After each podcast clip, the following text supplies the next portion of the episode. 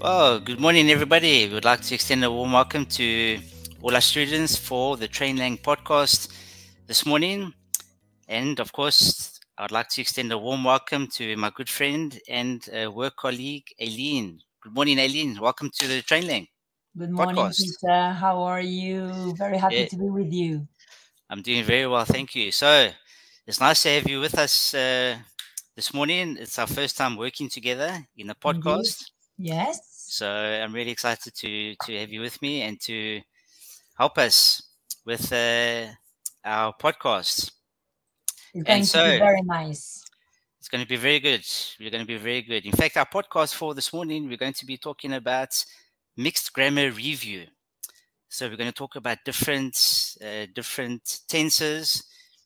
We're going to start with uh, the present simple tense, and of course, that's uh, fairly easy for our um, B1 and 2 students. We're going to go mm-hmm. across to like the imperatives, the future tenses, question forms, modals, adjectives, and adverbs. And you may think, hey, how are we going to do this all in uh, one podcast? Well, uh, students, don't worry. We're not going to cover everything in one podcast. We're going to cover a few grammar points and we'll do the rest in another podcast. Eileen, what do you think about that? That's a very good idea. And the beauty of today's podcast is that now, today, you know, we're on the 3rd of August. Everybody's thinking about holidays. And today, everything will be um, around airplanes and airports. So I think people are going to find it very useful. Very good. They're going to be looking forward to traveling. Yeah. Uh, going to the airport. So let's get let's get started. Eileen, so very simple. We're going to start uh, with the, the present simple. And, and as you mentioned, we're going to explore the fascinating world of airports, airplanes, and we're going to cover many grammar points. So let's start with the present simple tense. You know, do you know that airplanes fly at high altitudes, Eileen? Yes, they do. Good. And you know, when you visit the airports, we can find several restaurants, shops waiting for passengers to explore and go and spend all their money. Who hasn't seen them? exactly. Very good. And of course, importantly, at the airports, safety is essential. So, airport security check passengers' luggage for any items that are prohibited before boarding and of course, uh, that's very important for safety. Uh, can you tell us, Aileen, the present simple tense, uh, when do we use it? Oh, that's a very good reminder. Uh, look, we, we use present tense, simple present tense for actions or events that are general, habitual, or true in the present time. Uh, it's typically used to express routines, habits, facts, and permanent situations and general truths. Very good. And you know that's that's very helpful. In our in our earlier discussion, uh, we could identify several sentences that are uh, written in the present simple tense.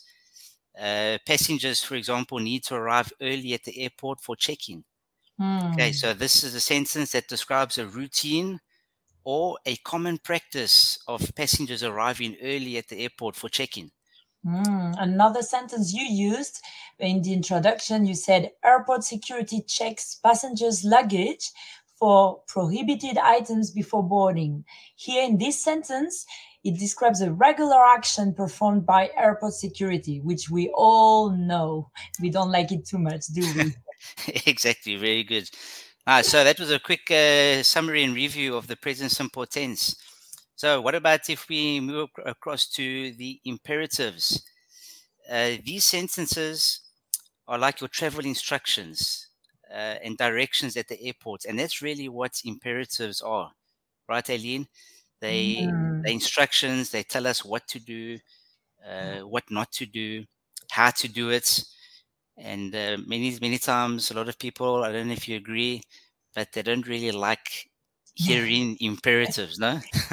And I was thinking maybe the airport is the place where we hear more imperatives uh, because now it's something that imperatives are not very common, but they are still very useful and very uh, common um, when we hear instructions while boarding or on the plane or at the airport. So it's still good to know about imperatives. Yeah, very good. And so we have like some examples with the imperatives, especially at the airport.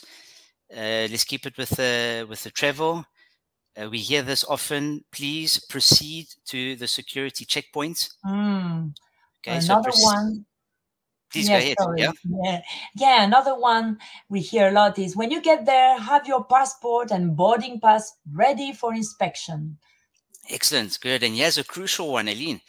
Keep your electronic devices turned off during takeoff and landing.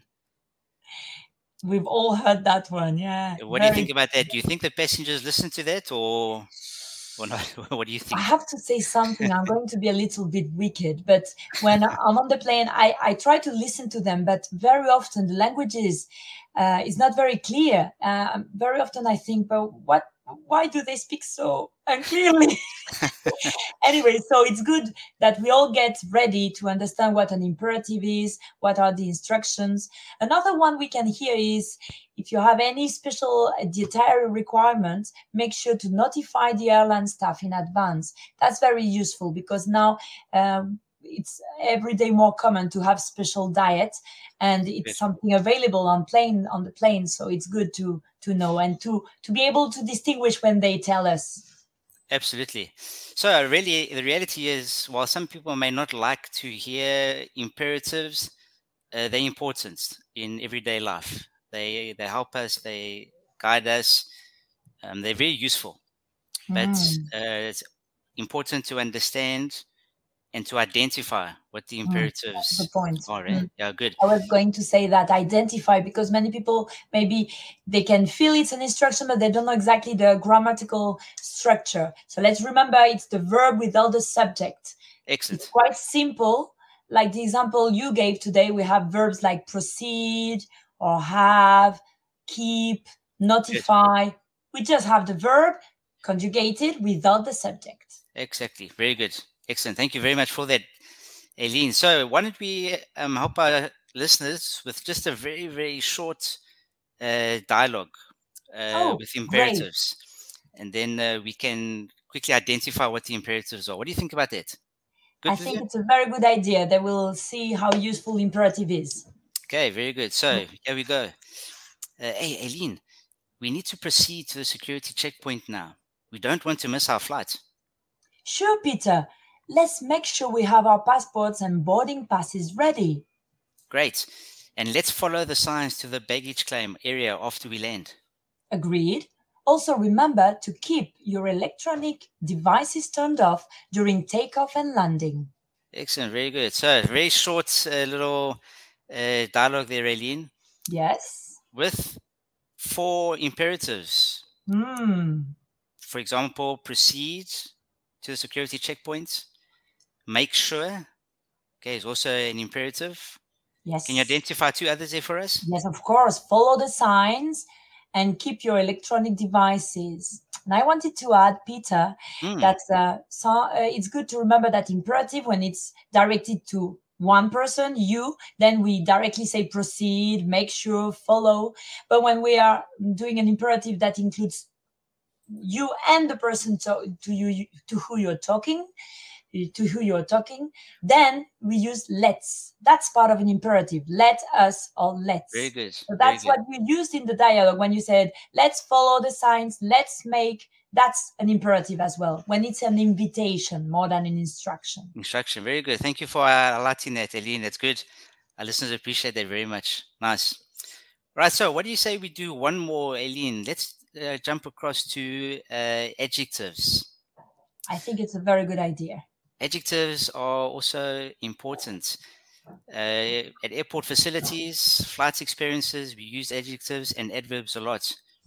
Uh, I want you to picture this. Let's ask our listeners to picture um, the airport terminal is spacious and modern. Okay. Good one. Spacious and modern. Yeah, okay, good. Good. keep that. What about uh, the flight attendants? How would you describe uh, Mm. flight attendants? Okay, normally they are normally they are very friendly, helpful, and they make the journey pleasant. Good.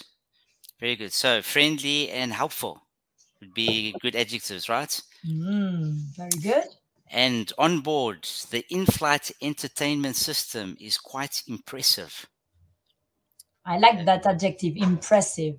Good. Very good. And we And can we use it in different aspects too, no? Yeah, Very good. very Um, good. You have Then another one there for our listeners?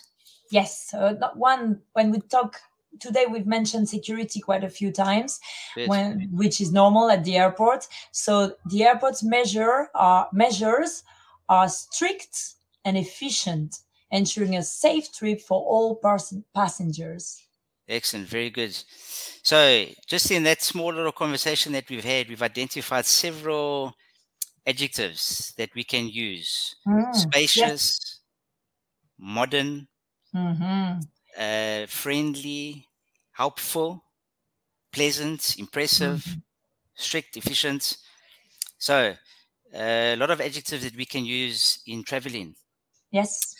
So, Eileen, we've really covered uh, quite a bit of information with just a few uh, grammar points uh, from the present simple tense to mastering imperative sentences.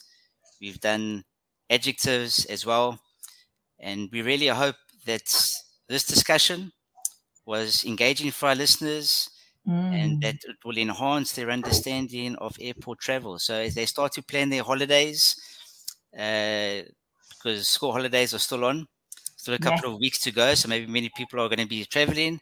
Well, we hope that they can uh, use this information in the podcast. They just need to listen to us and they will have fresh in their mind nice and useful grammar and vocabulary for their traveling. Excellent, very good. So, Eileen, for our students, if they would like to know more, uh, where can they go to? Oh, they have the perfect place www.trainlang.com where they'll see uh, they'll be able to access this podcast and many other uh, very interesting um, um, uh, platforms yeah and they will have access to wonderful teachers like you and i um, matthew and johnny and they will learn having fun which is the point That's a main important thing, eh, is to have fun when you learn the language. Very good. So, like we mentioned, this is the not the end at the end of this podcast, but the future grammar points we'll have in the uh, future podcasts, and we invite all our listeners to to join again, and they're very welcome. So, Eileen, thank you very much for Thank working along with you and for assisting me. You did a great job. We appreciate that very much, pleasure. and we hope our listeners have a good day. bye bye See you. Bye. Ciao.